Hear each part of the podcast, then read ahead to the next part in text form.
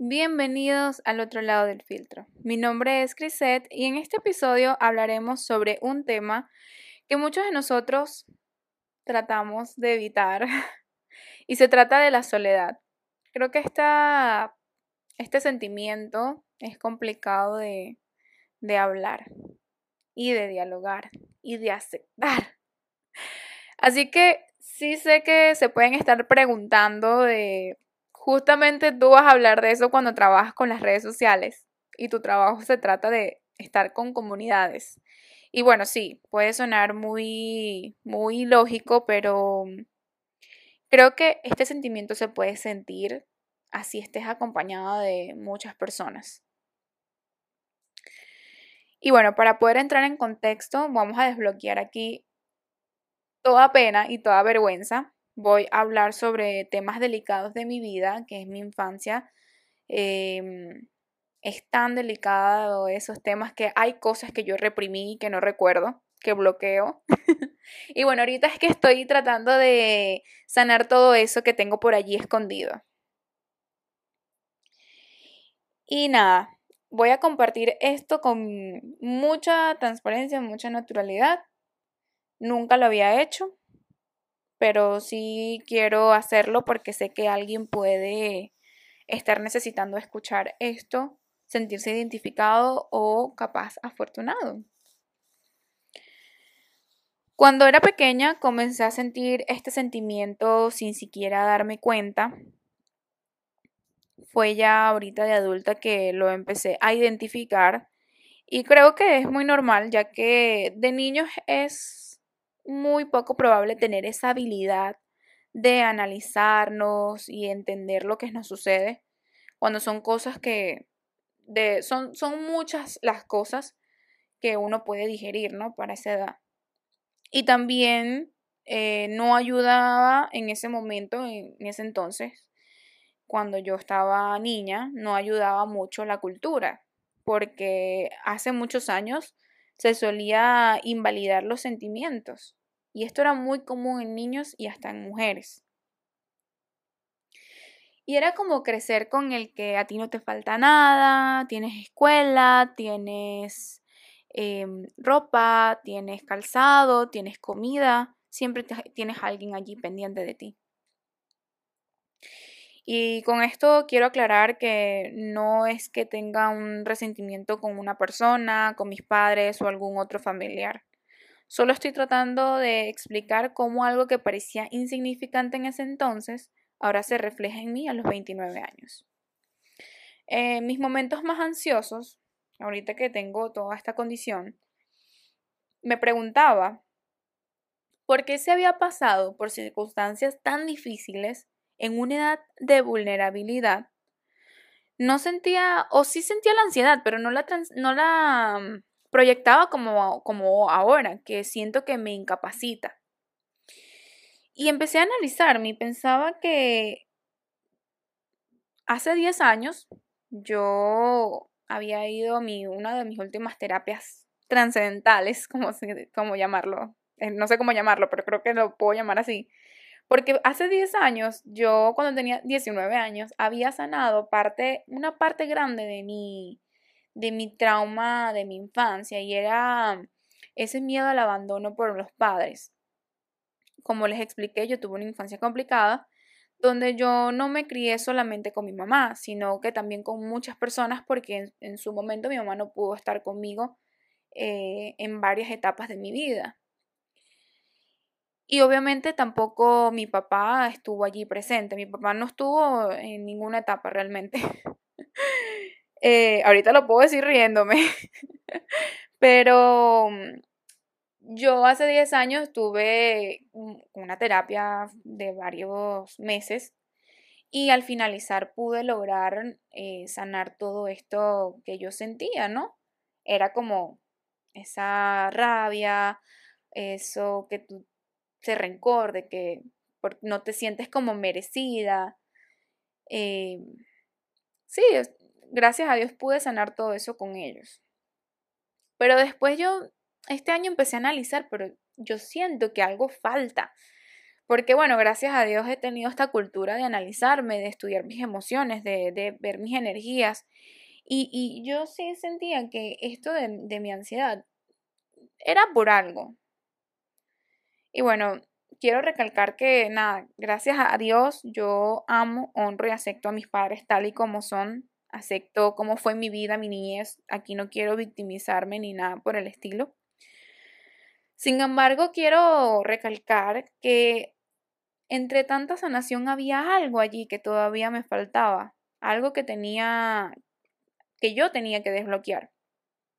Y sin darme cuenta yo entendí que la soledad era algo que yo no me había cuestionado antes, o por lo menos me lo habían cuestionado los terapeutas, pero no yo lo había aceptado. O sea, yo no había aceptado que yo sentía eso.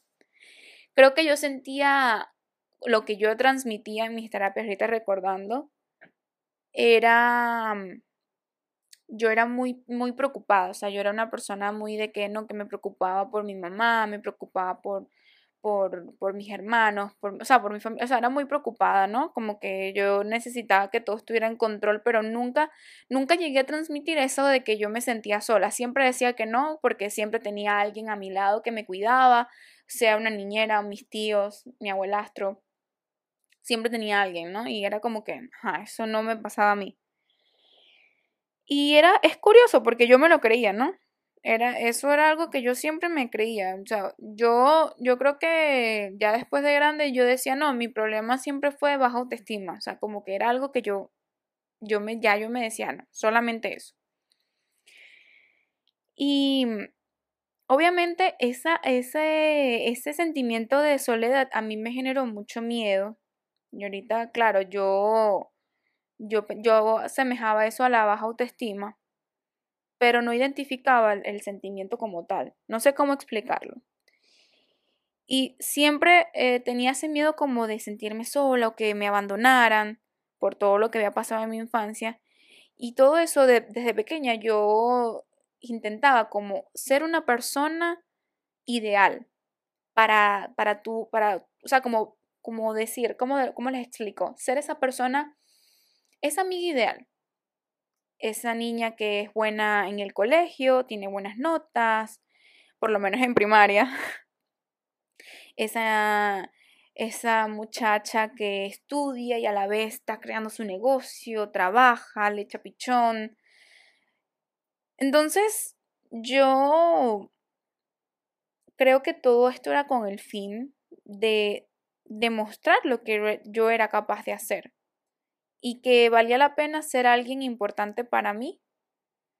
Es decir, que valía la pena que yo fuera su hija o que yo fuera su nieta o que yo fuera hasta tu amiga.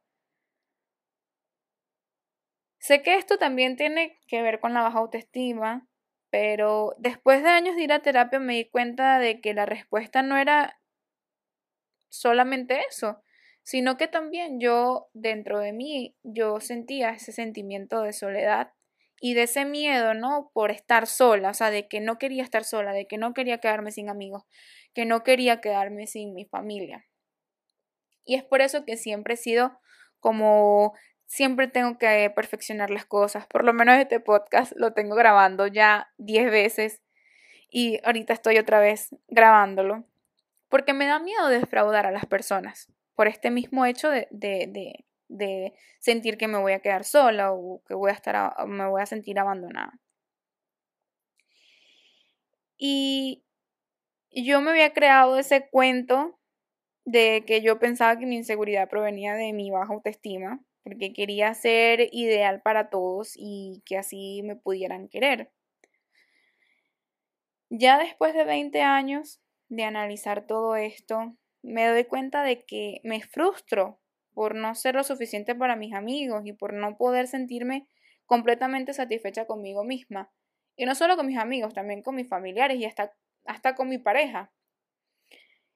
Ahorita estoy trabajando en ello, ahora que identifiqué que una de las cosas que me han ayudado a, lidiar con esto es aprender a estar conmigo misma, aprender a tomar decisiones bajo mis necesidades como persona, bajo lo que realmente yo quiero. Y yo creo que a veces necesitamos un momento para nosotros mismos, para reflexionar, para relajarnos, para tomar de algo que no nos gusta sin tener que dar explicaciones a nadie más. Y yo he sido siempre esa persona que tengo que dar mil explicaciones y me da mucha ansiedad no dar las explicaciones. Es como que necesito, saben, estoy siempre contra esa lucha y yo tengo una amiga que me dice, pero ya no tienes por qué darme tantas explicaciones. pero ya entiendo por qué soy así. También he aprendido a valorar más la calidad que la cantidad de las relaciones interpersonales. Yo creo que eso lo he tenido desde siempre. No se trata de tener cientos de amigos o seguidores en redes sociales, sino tener personas en nuestra vida que realmente nos aprecian y nos comprenden con lo, o sea, con lo que nosotros podemos compartirles, con nuestras alegrías y nuestras tristezas. Es importante tener siempre relaciones que sean saludables, que sean respetuosas, que nos aporten más de lo que nos quiten y que nos hagan sentir acompañados y queridos. Así que mis amores, la soledad es un tema que no debemos ignorar ni reprimir, sino que debemos abordarla de manera honesta y abierta. Creo que es lo más importante y, creo que em, era una de las cosas que yo no hacía. Todos experimentamos la soledad en algún momento de nuestra vida y no hay nada malo en eso. Lo importante es aprender a manejarla de una manera saludable, constructiva. Obviamente esto no va a ser de la noche a la mañana, uno lo tiene que trabajar, porque esto viene de hace muchos años, por lo menos en mi caso. Y también es bueno buscar ayuda, yo ya les he comentado en, en, este podcast, buscar ayuda de un amigo, un terapeuta, alguien al que tú te sientas confiado para poder decirte que, decirle que mira, necesito ayuda, me siento abrumada, estoy pasando por por esta situación, créeme que hablarlo te va a ayudar. Crear un podcast, así como lo estoy haciendo yo, esto lo estoy haciendo de manera terapéutica, ni siquiera lo he promocionado ni nada. Así que, nada, la soledad puede ser un catalizador para nuestro crecimiento personal y nos puede llevar a descubrir cosas nuevas sobre nosotros mismos y sobre el mundo que nos rodea. No tengamos miedo de estar solos y aprendamos a disfrutar de nuestra propia compañía y de las relaciones que realmente nos importan. Nos vemos en otro episodio. Espero que este les haya gustado. Les mando un beso totote y un abrazo gigantesco. De aquí hasta donde estás tú. Chao. Bye bye.